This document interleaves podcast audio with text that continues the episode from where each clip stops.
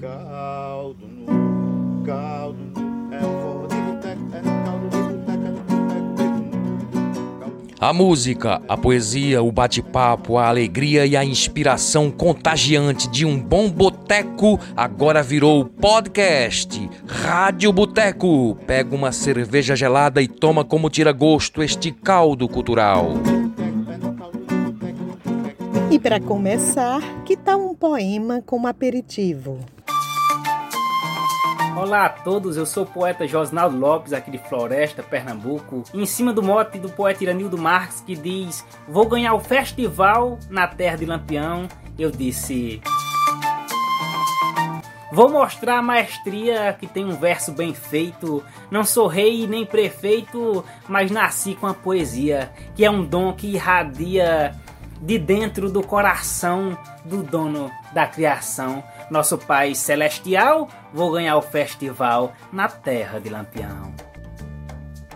Estamos no ar, chegou a quinta-feira. Muito obrigado a você, Rádio Boteco no ar. Eu lembro que você pode nos ajudar divulgando, compartilhando os nossos podcasts, os nossos programas, tá certo? A produção, vocês sabem, é de Cajá Freire. Fabiana Coelho e eu, Firmo Neto, hoje, sempre nas quintas, conversando com os artistas brasileiros, pernambucanos, nordestinos e hoje com o compositor, poeta e escritor Adilson Medeiros e com o poeta Josinaldo Lopes, Josinaldo José Lopes da Silva de Floresta. Queria começar justamente perguntando para o Josinaldo, ele fala, ele é um declamador, né? E tem uma participação política, Josinaldo, interessante nos seus, nos seus e outras, né? Mas nos seus poemas, o Brasil não vai para frente com essa corrupção. Fala um pouquinho deste trabalho seu, né? Que você fez e, chama atenção porque é o tema altamente contemporâneo. Esse cordel que eu fiz, o Brasil não vai para frente com essa corrupção, foi bem naquele no auge, acho que você lembra, que escândalo do mensalão. Fiquei muito indignado com isso, vendo é, o dinheiro sendo retirado dos cofres, cofres públicos da gente, né? Da gente, né? Então eu fiquei indignado e fiz esse cordel. O Brasil não vai para frente com essa corrupção, mostrando o, o quão ruim, como é ruim a corrupção, como ela afeta. É, nesse, nesse cenário, como afeta na nossa vida, que não tem também corrupção só na política, tem em outras áreas. Então a corrupção não é só quando a gente pega dinheiro, quando a gente faz é, outras coisas nesse sentido de desviar alguma coisa, tá? eu então explico tudo lá nesse cordel, uma coisa que eu fiquei muito indignado, então peguei alguns contextos e fiz lá, o Brasil não vai para frente com essa corrupção. Cordel que eu, que eu gosto demais, eu sempre gosto de estar tá lendo ele quando tem um tempinho aqui. Olá, Dilson, olá, Josinaldo, é um prazer estar aqui conversando com vocês em mais uma edição da Rádio Boteco.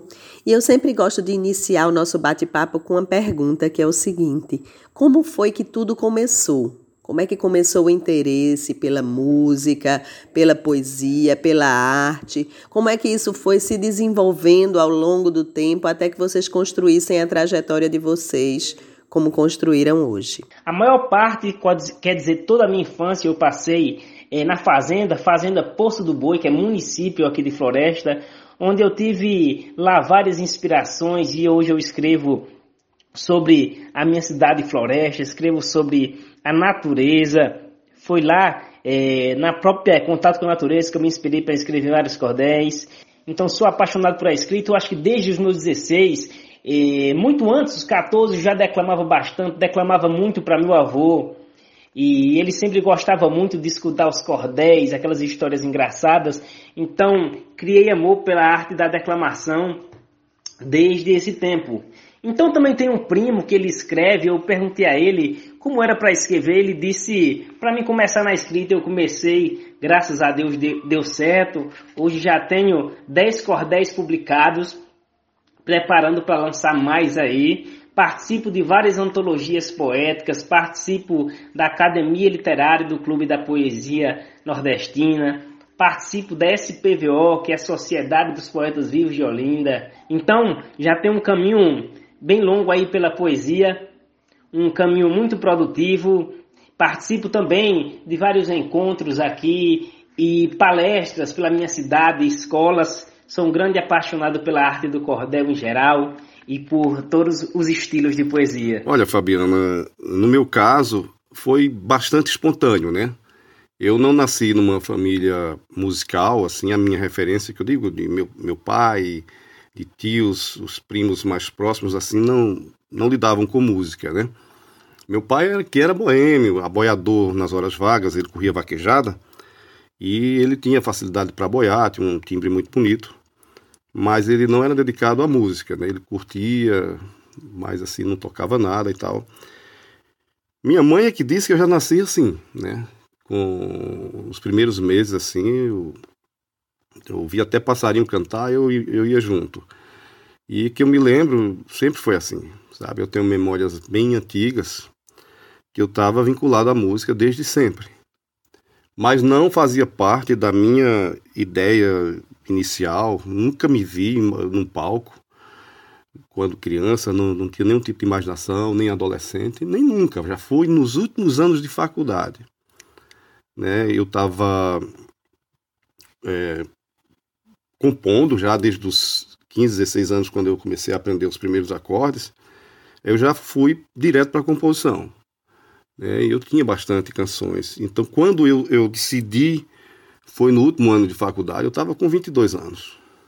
E aí, já saí da faculdade sem nunca ter cantado em lugar nenhum e fiz minha primeira apresentação no teatro. E foi acidental, quer dizer, aquela história do universo conspirando para você fazer acontecer. Eu fui assistir a um show em Juazeiro da Bahia, eu morava né, em Petrolina, e me, me convidaram né, para ir no camarim, tudo que a gente chegou um pouco cedo, conheceu o artista, estava um pouco só lá, era um cara pouco conhecido. E lá a gente foi trocando as figurinhas e o meu colega disse, olha, Adilson compõe. Ah, tá, rapaz, eu mostrei umas três canções lá para ele. E nunca tinha cantado em lugar nenhum, cara. Eu nunca tinha dado canja em boteco, rádio boteco. Eu nunca tinha cantado, a não ser assim, na, nos apartamentos né, da, da, das meninas da faculdade, na beira da piscina do campus universitário, na casa estudante. Aí eu fazia minha, minha farra com os colegas, mas nunca nem um som assim plugado numa caixinha de, de som eu tinha feito. Eu nunca tinha pego no microfone nem nada. E aí, no meio do show, o cara parou lá o negócio e me chamou. E eu fiquei amarelo, fiquei tremendo que nem vara verde. Mas aí me incentivaram e eu sei que eu saí de lá com um convite da direção do, do teatro. Galvão, dos Novos Baianos, era o diretor do teatro e ele assistiu. E viu que achou que eu tinha alguma coisa interessante e, e mandou me chamar. Ele disse: Gostei, você tem mais músicas? Naquele tempo eu contava, né, quantas canções eu tinha. Eu disse, eu tenho 32.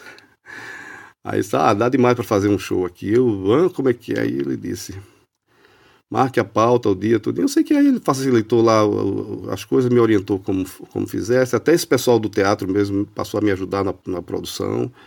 E eu acabei fazendo meu primeiro show e daí a coisa começou, né? Eu fui, depois é que eu fui parar na noite, cantar nos bares, nos restaurantes, nas coisas, para pegar essa noção do mundo, né? De pegar a harmonia das músicas que, eh, que as pessoas pediam, no tom, no meu tom. Não parei mais, não parei mais até hoje, graças a Deus. Eu desci daquele palco da primeira vez certo do que eu faria agora do resto para a vida e fui deixando Deixei o meu colégio, que eu dava aula em Juazeiro da Bahia, deixei o escritório de advocacia lá em Petrolina.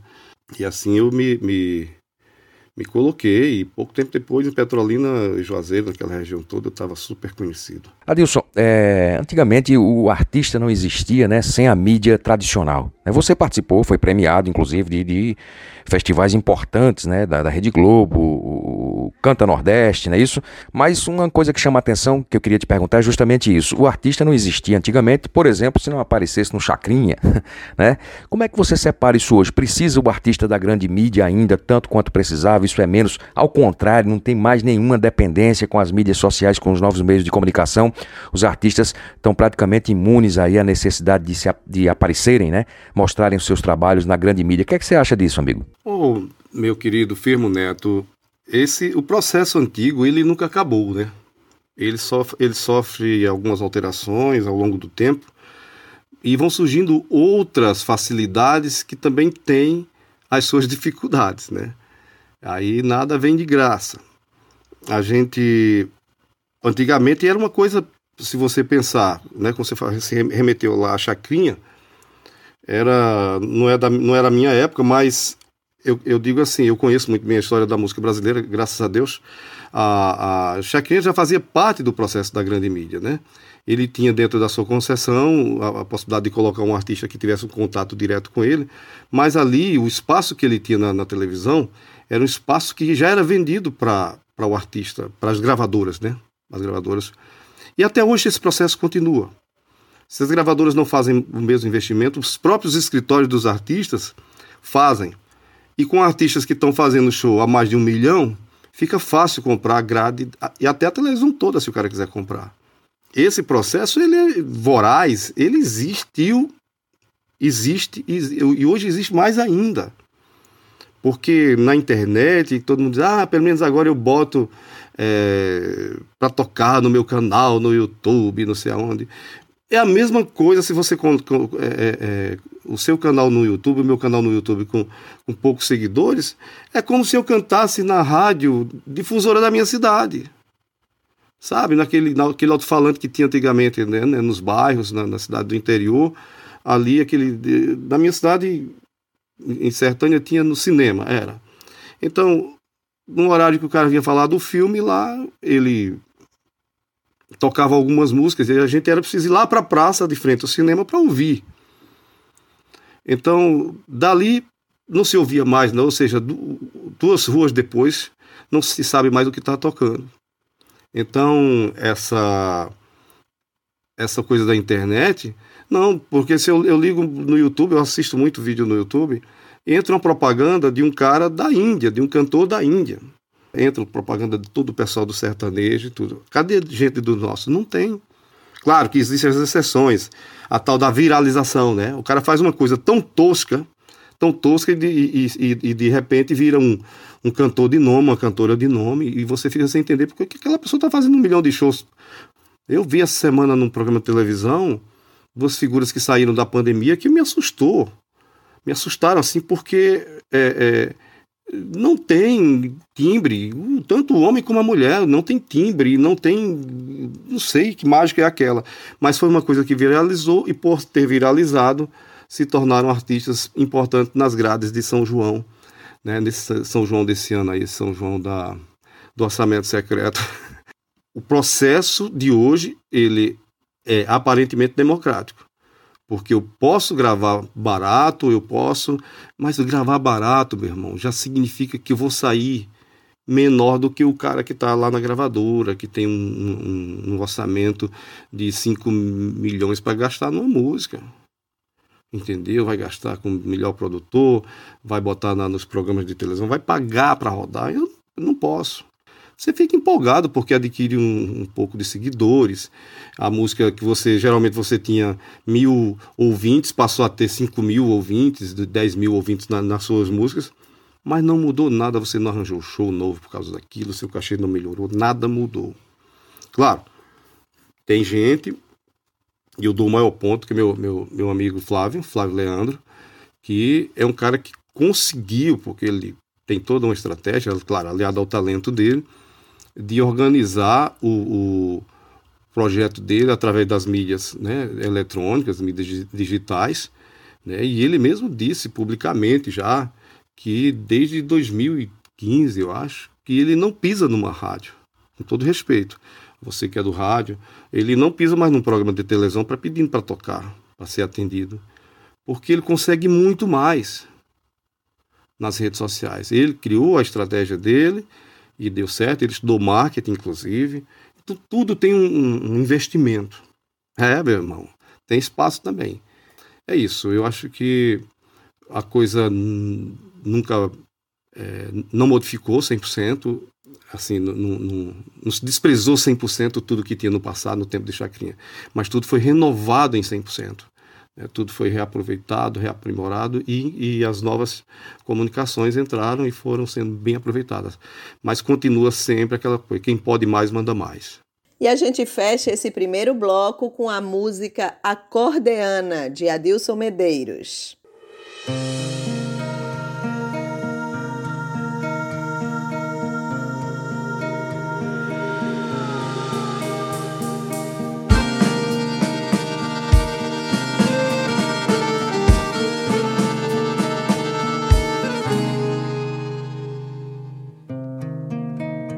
Acorda, Ana, acorda, Ana, e vem. Ouça o apito, vem chegando o trem. Já é hora de ir.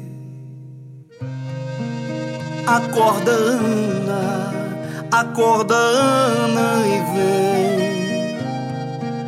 Escute o fungado do velho trem. Não há outro aqui. Acorda, Ana, e vem. Acorda, João também. Acorda, Maria e as outras. Ninguém solta a mão de ninguém. Acorde, Ana,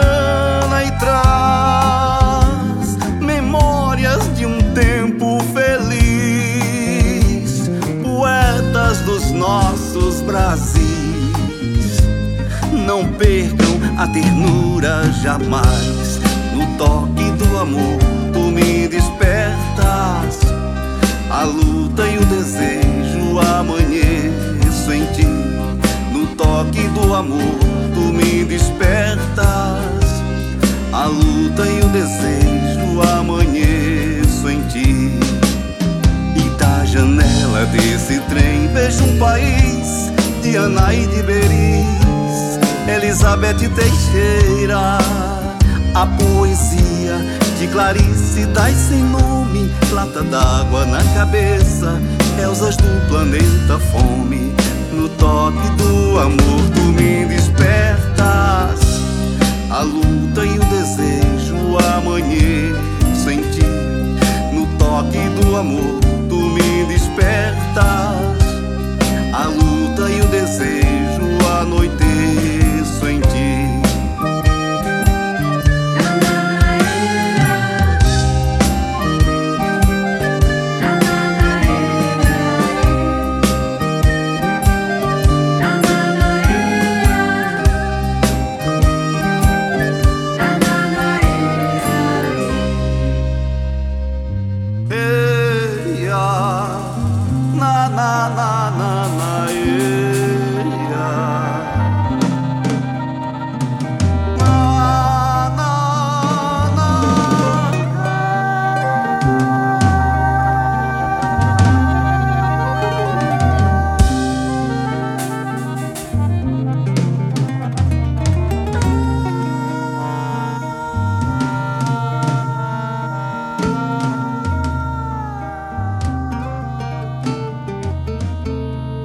Eu queria que vocês falassem um pouquinho sobre as influências de vocês, influências eh, literárias, influências musicais, o que é que inspira o trabalho de vocês em termos de referências artísticas, o que é que vocês gostam de ler, de ouvir. Então, Fabiano, eu sou cordelista e minhas influências bastante, eu gosto de ler é, muito Brálio Bessa, Patativa do Assaré, gosto de escutar muito repente, né? Então, Geraldo, Geraldo, Geraldo Amâncio, Sebastião da Silva, Sebastião Dias. Então, todos esses repentistas, os colegas da gente também da atualidade que escrevem e acredito que me influencia e me traz inspiração.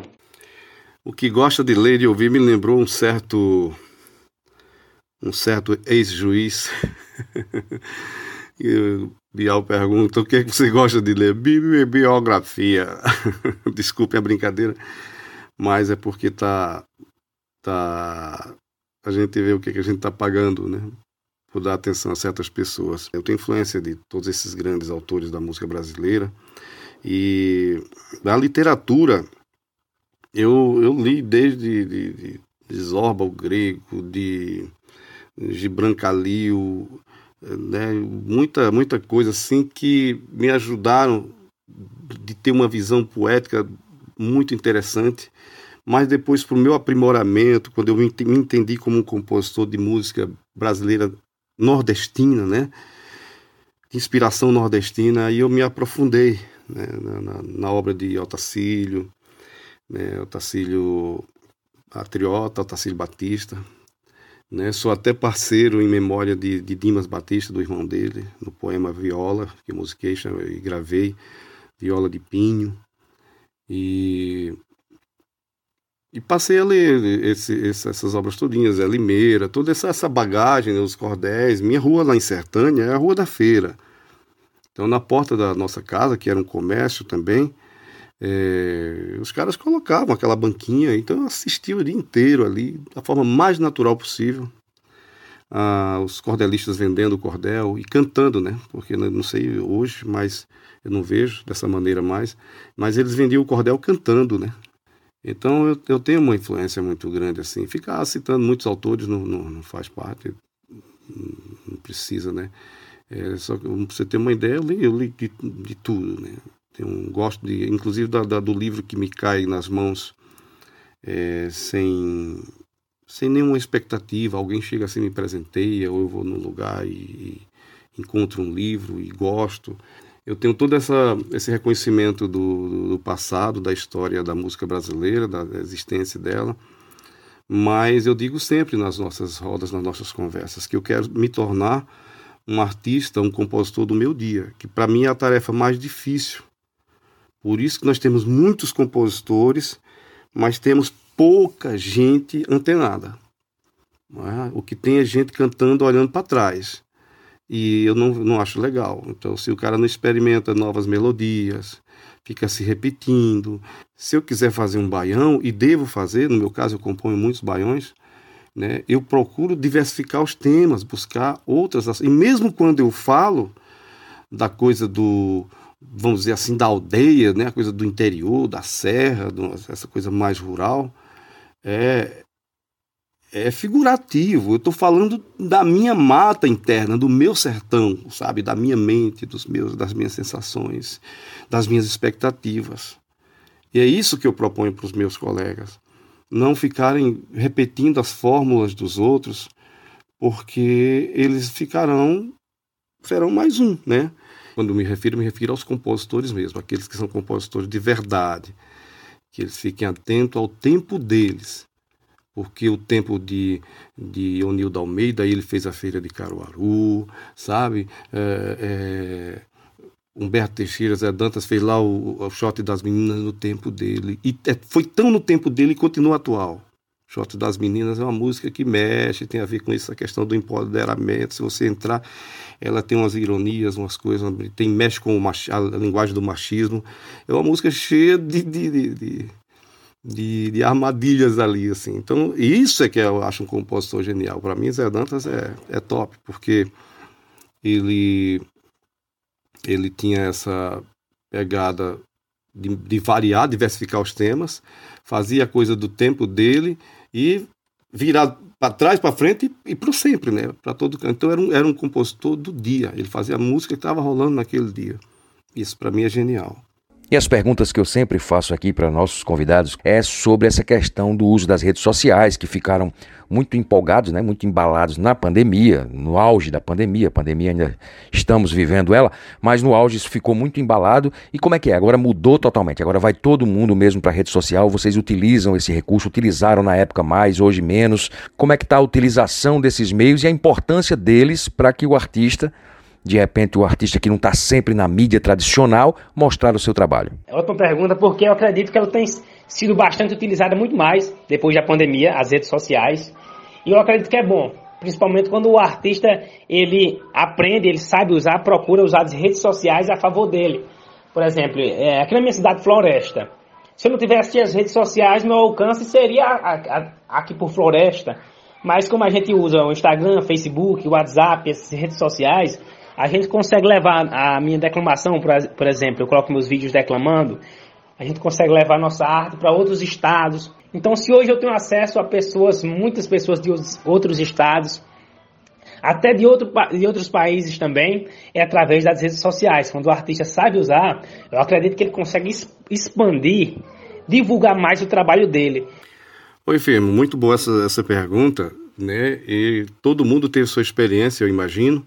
Né? Teve gente que, mas muito pouca gente que optou pela, pela reclusão total. É, eu fiquei no quase, né? eu relutei muito. Eu vim fazer minha primeira live eh, lá em 2020. Eu fiz minha primeira live no mês de maio. Foi durante o mês de, de maio que eu fiz quatro. Acho que foi uma série de quatro, que era ou de casa, onde eu convidava uma pessoa.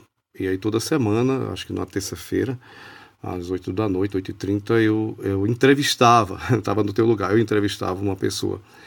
E com o quarto ou foi o quinto é, é, evento, eu parei.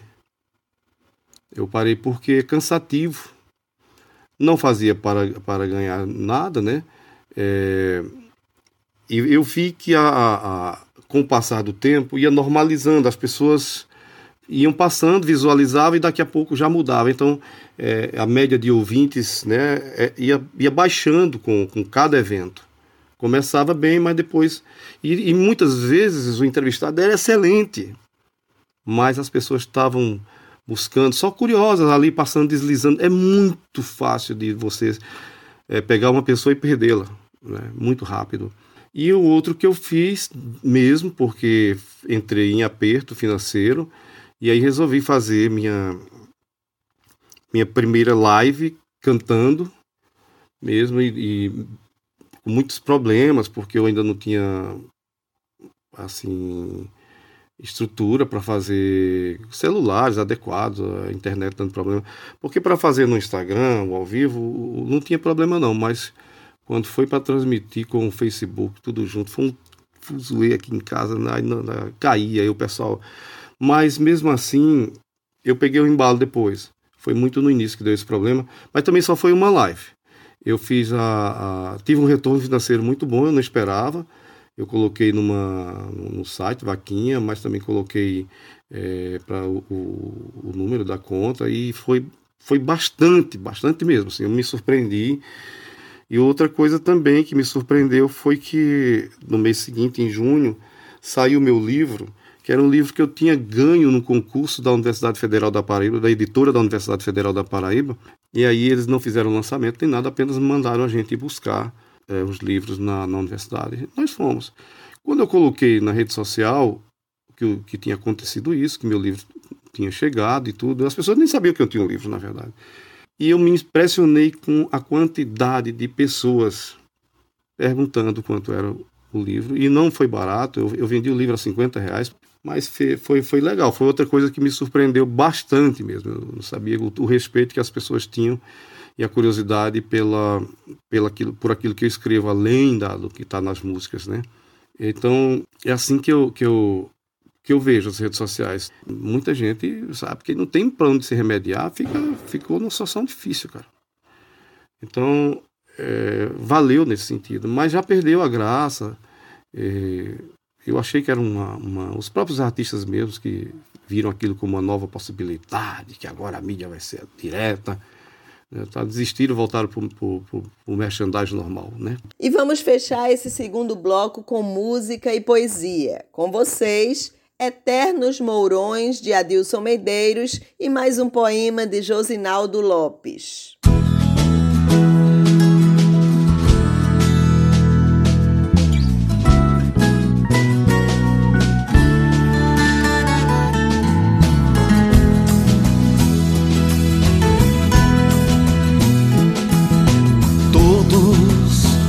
Haverão de saber que entre eu e você nasceu o amor. Todos haverão de dizer como pode ser, são como aço e flor. O amor é maior, nasceu como o sol, rasgando as nuvens. De tantas de nossas famílias de velhos costumes. O amor é maior, nasceu como o sol, rasgando as nuvens. De tantas intrigas de nossas famílias de velhos costumes. Eternos mourões, mourões de aço e flor, eternos mourões,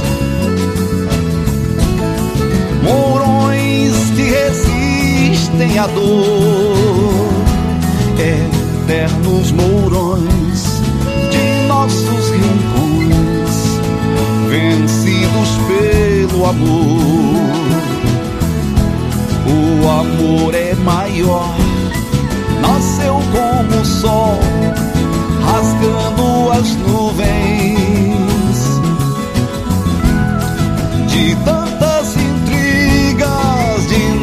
Nossas famílias, de velhos costumes. O amor é maior, nasceu como o sol, rasgando as nuvens. De tantas intrigas de nossas famílias, de velhos costumes.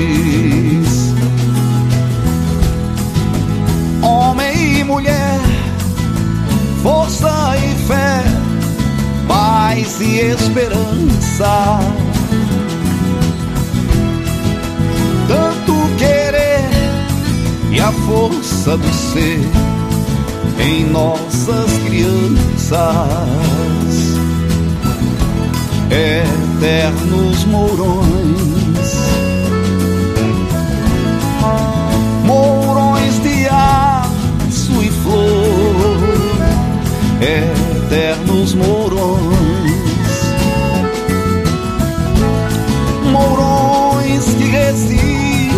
resistem à dor, eternos mourões de nossos rincões, vencidos pelo amor. O amor é maior, nasceu como o sol, rasgando as nuvens. De tantas intrigas de nossas famílias, de velhos costumes.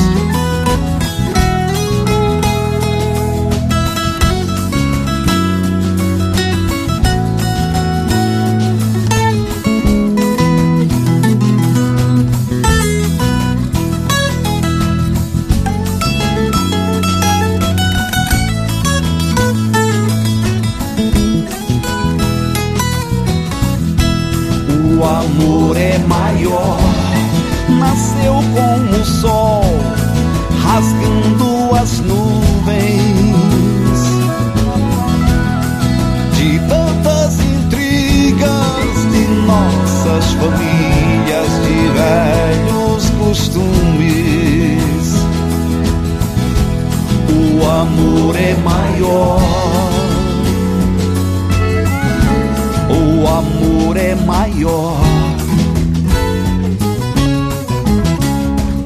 Amor é maior. O amor é maior.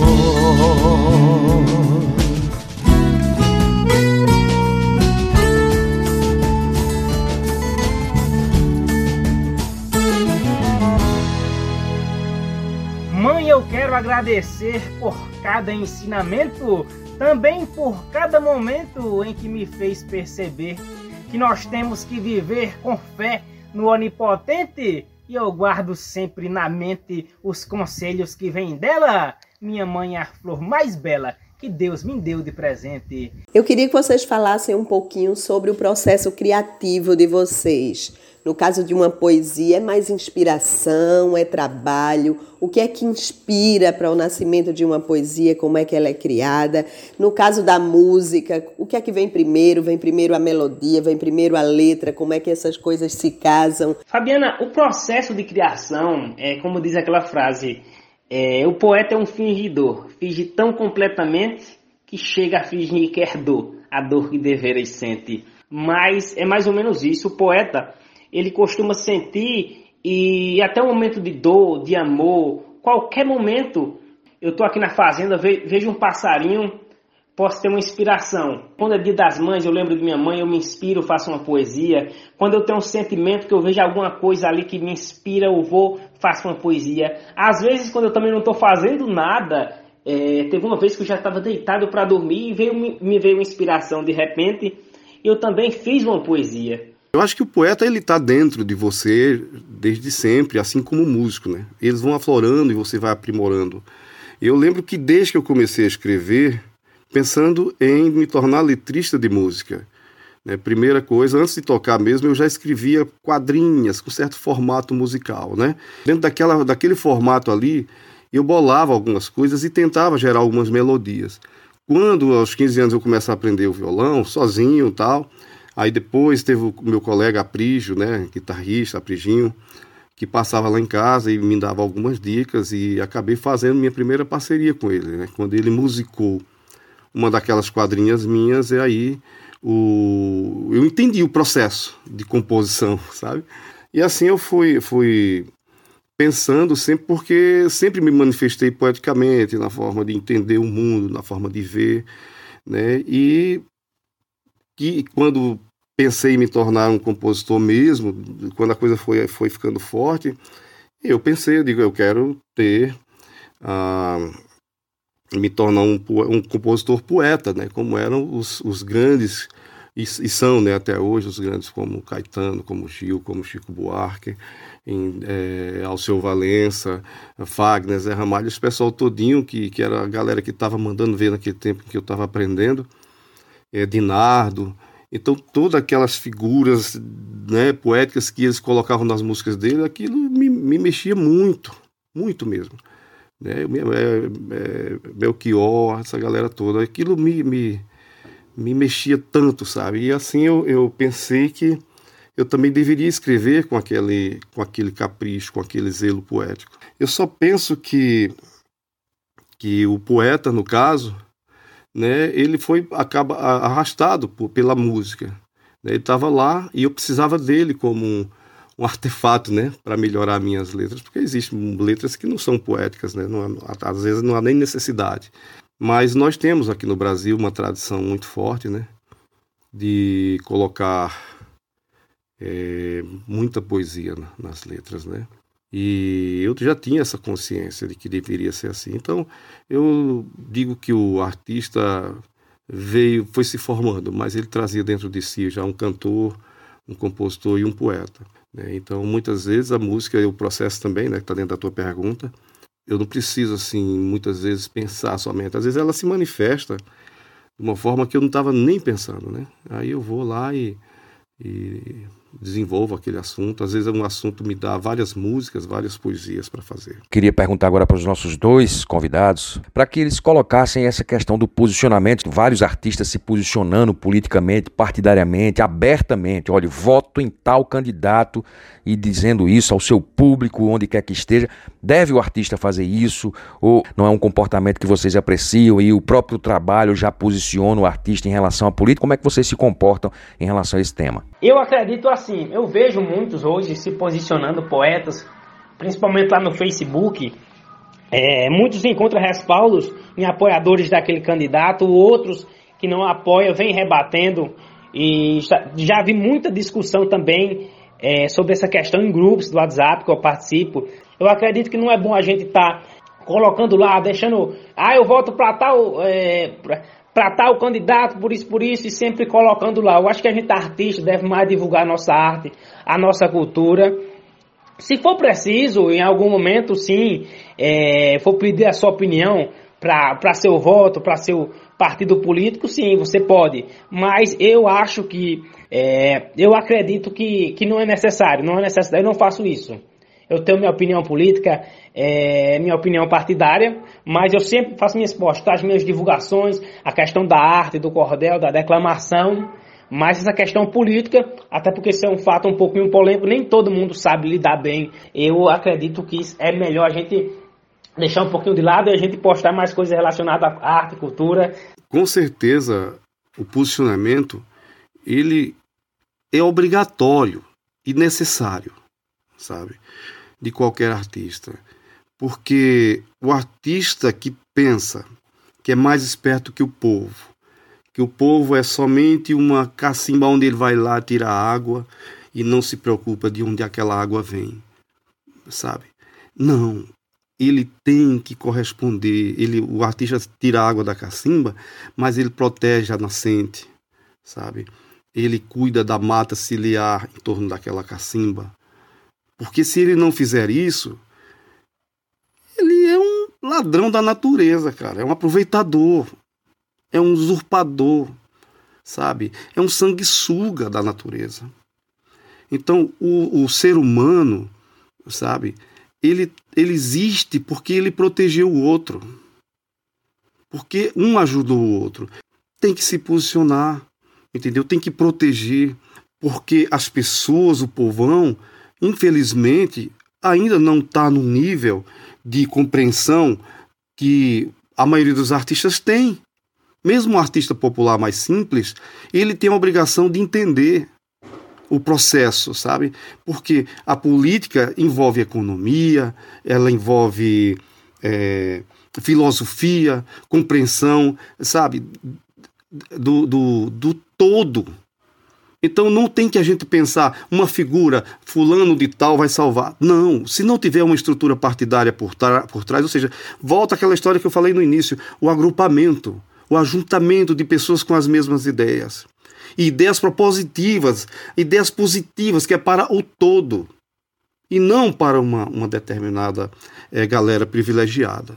Então o artista tem a obrigação, sim, de se manifestar, eu não gosto dos colegas que ficam em cima do muro, e quem está em cima do muro já escolheu o lado, entendeu? E geralmente não é o lado bom. O lado bom, minha gente, o lado bom é aquele que trabalha pelo povo. A elite não trabalha, a elite recebe um bem e passa para os seus. É assim que funciona. Agora, o povo que come a conversa dessa elite, aí paga um preço muito grande. Qualquer trabalhador, qualquer médico, qualquer advogado, qualquer policial, qualquer homem é, é, do povo, sabe, bem empregado, funcionário público, o radialista, o jornalista, são todos de um lado só. São pessoas do povo. Não adianta trabalhar para o lado, porque o outro lado é o lado do privilégio, do banqueiro se você tem senso de justiça e gosta de ver o bem compartilhado, né, a inclusão, a proteção da natureza, a justiça social, aí o artista tem que se manifestar. Eu acho que eu deixei muito bem claro aqui o meu posicionamento. E foi assim desde que eu me entendi por gente. Desde meus 9, 10 anos, que eu já batia boca com meu pai, com meus amigos, meus familiares, e esse lado continua comigo, continua com os meus amigos, continua com os meus descendentes, graças a Deus, sem catequização, porque não existe isso. É, todo mundo tá, inclusive meus filhos hoje são politicamente são muito mais avançados do que eu. Eu fico felicíssimo com isso. Outra pergunta que eu queria fazer para vocês é sobre viver de arte. Eu sei que o Adilson é bacharel em direito, já foi professor de história, mas já faz tempo que vive exclusivamente de sua arte. Eu não sei o Josinaldo, não sei se ele tem alguma outra profissão ou se vive exclusivamente da poesia, mas de toda forma eu queria saber dos dois sobre as dificuldades e as possibilidades de se viver de arte é, aqui em Pernambuco, na Paraíba, no Nordeste. É, então eu queria que vocês falassem um pouquinho sobre isso e até sobre também sobre políticas públicas que poderiam ser implantadas para que é, o artista fosse tratado enquanto um profissional que deve ser valorizado? Eu acho que viver de arte hoje é um pouquinho complicado. É, tem os conhecimentos, os projetos aí, é, que nem de Blanc, que facilitam mais alguns editais, alguns projetos. Mas nem todo mundo tem conhecimento é, desse, desses projetos que tem de dar ajuda para os artistas, né? O escritor ele também tem que comer, o escritor também tem que vestir. Eu acredito que devia ser trabalhado isso melhor por parte do governo, por parte da mídia, na questão da divulgação dos projetos, dos editais para os artistas. Eu não vivo só de arte hoje, não. Eu também tenho um trabalho aqui na minha cidade de Floresta do Navio. Eu é, trabalho na área de transportes também. Porque aqui em Floresta, na minha cidade, se eu fosse viver só de arte, seria muito complicado para mim. É, meus projetos, eu para você ver, meus cordéis, é, eu vendo mais para fora, eu coloco mais para fora, as pessoas mais adquirem do que na minha própria cidade. Então eu vejo que para a área da arte, da cultura, tem que ter mais incentivo, tem que ter pessoas, é, os que gostam da arte, que divulguem, que, que espalhem. Então a gente tem que correr atrás disso, da divulgação mais da arte, da cultura, que é uma coisa que abre caminhos, abre a mentalidade da gente. Pois é, Fabiana, eu sempre vivi da, da minha música, né? Da minha arte. Claro, sempre com o apoio das pessoas, né? Com o apoio dos amigos, dos familiares logo cedo eu consegui muito respeito em Petrolina. Então não foi difícil para mim, por exemplo, para gravar o primeiro disco. É, eu gravei em Recife, na época custava 5 mil dólares, né? era uma época de muita inflação, década de 90, e a gente precisava levantar 5 mil dólares para fazer um disco bom. E em 15 dias, eu anunciei na cidade, em 15 dias as pessoas adquiriram meu disco por antecipação. Foi uma coisa que eu me impressionei e encontrei apoio da, do comércio, da, das indústrias, né? Esse pessoal, cada um me dava uma, um valor bem alto, ou então comprava 20, 30, 50 discos. Então eu sempre refinanciei o meu trabalho, entendeu? Eu vendia bem meus discos e aí dois, três anos depois eu fazia o, né, o outro. Era esse o, o processo.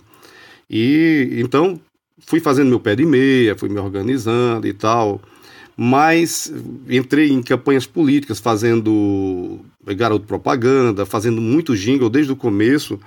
Então, eu sempre me, me, me sustentei trabalhando com minha arte, né? Ela me possibilitava. Então, eu fazia desde no início cantando nos bares, fazia um show no teatro de vez em quando. O teatro era bom porque era uma produção longa. Eu fazia uma única, única apresentação, mas me dava um bom retorno financeiro campanhas políticas dava bom retorno. Eu cheguei a comprar carro novo, né, um carro popular, evidentemente, mas sempre fazendo meus shows, fazendo meus discos, é, esses shows de, de, de, interior, né, show de, de exposição de animais, de, de, festa de padroeiro, de São João, essas coisas todas. E é assim, então com essa pandemia eu digo, para mim foi muito difícil, está sendo, porque eu queimei todas as minhas gordurinhas, sabe? Não eram muitas não, mas eu queimei. Ninguém, ninguém, ninguém sustenta, né? O, o, dois anos, dois anos parado assim, é muito difícil. Sim, também gostaria de falar, né, Fabiana, que você perguntou é, sobre políticas públicas. É, eu, eu era assim totalmente né, desligado disso, nunca me envolvi com lei Rouanet, com lei de incentivo à cultura de lugar nenhum. Mas por causa da pandemia, eu, eu participei da Lei Aldir Blanc e outros projetos aqui no estado da Paraíba, do, através do Balaio Nordeste, nós fizemos o São João na Rede, vendemos para o governo do estado a, a, essa ideia, então entrou um cachezinho e tal, tal. Eu vi o quanto essas políticas públicas são importantes, sabe? É, eu acho que alguns artistas precisam delas, porque eles não são é, de cair no campo, não são pessoas que vão disputar o espaço com as bandas de forró, de sertanejo, de plástico, porque eu disputo. É uma luta de, de gigantes contra pigmeus? É. Mas eu preciso e às vezes me sobra espaço nessas grades e eu, e eu acabo tirando o meu. Então, mas outros artistas não conseguem, porque eles têm um estilo e deve ser respeitado né, que é um estilo mais fechadinho, mais, mais intimista. Então, esses artistas precisam de leis de incentivo à cultura. Porque esses grandes nomes não precisam. Então, eles fecham um, um estádio, fecham uma grande casa de show, né, e nada de pegar dinheiro público.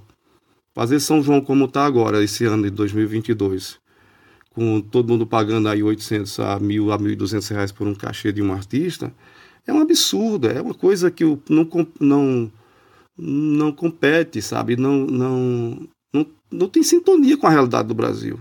Então, as políticas públicas, pelo menos, nos manteria vivos, né? Para que a população não fique à mercê daqueles que compram todo o processo de divulgação que existe no, no, mercado. E a gente encerra aqui mais uma edição da Rádio Boteco. Muito obrigada, Dilson, Josinaldo, cada um de vocês, ouvinte, que está acompanhando a Rádio Boteco. Continuem nos acompanhando e não esqueçam de contribuir com os nossos artistas. Na capa do podcast tem os dados bancários de cada um. E a gente encerra com música e poesia. Com vocês, então, a música Fotografia de Adilson Medeiros e mais um poema de nosso Josinaldo. Um abraço e até a próxima!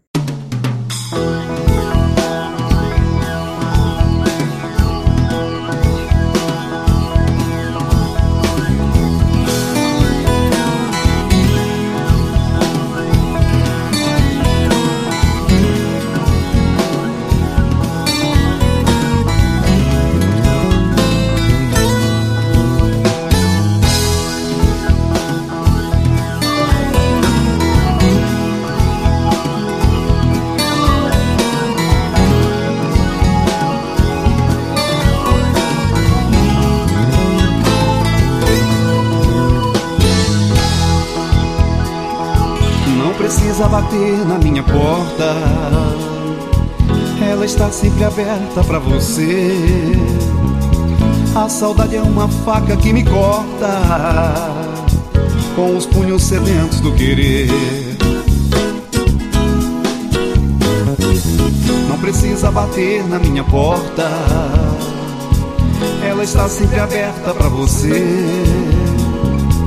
A saudade é uma faca que me corta Com os punhos sedentos do querer.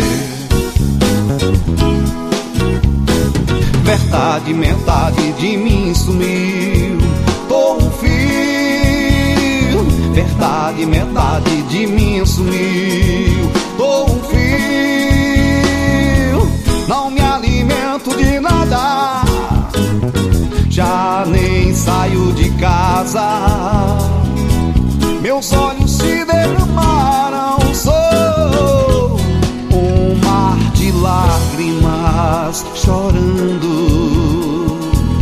As fotografias rasgadas, jogadas,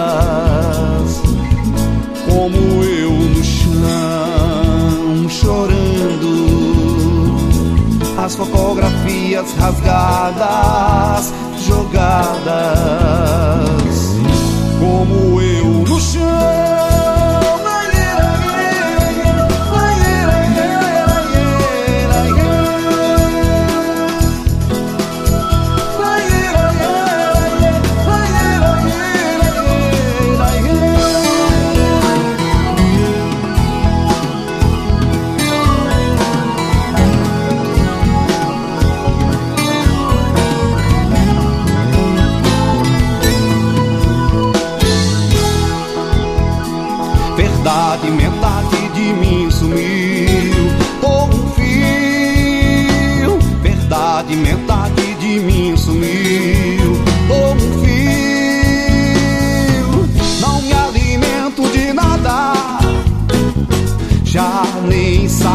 casa. Meus olhos se derramaram, sou um mar de lágrimas chorando. As fotografias rasgadas, jogadas, como eu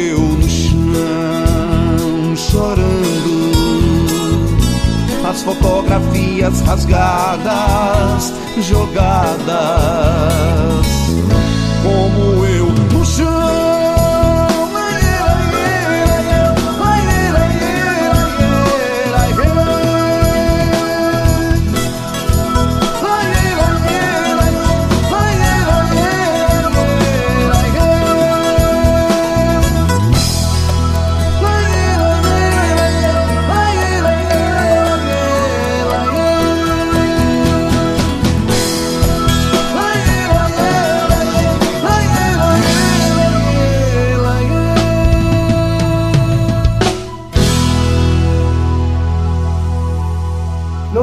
criação eu fico sempre pensando: posso ver Jesus falando, atingir a perfeição.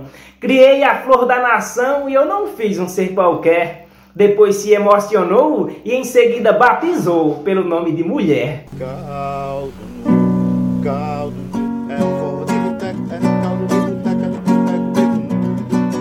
Esta é a Rádio Boteco. Quer pagar a conta?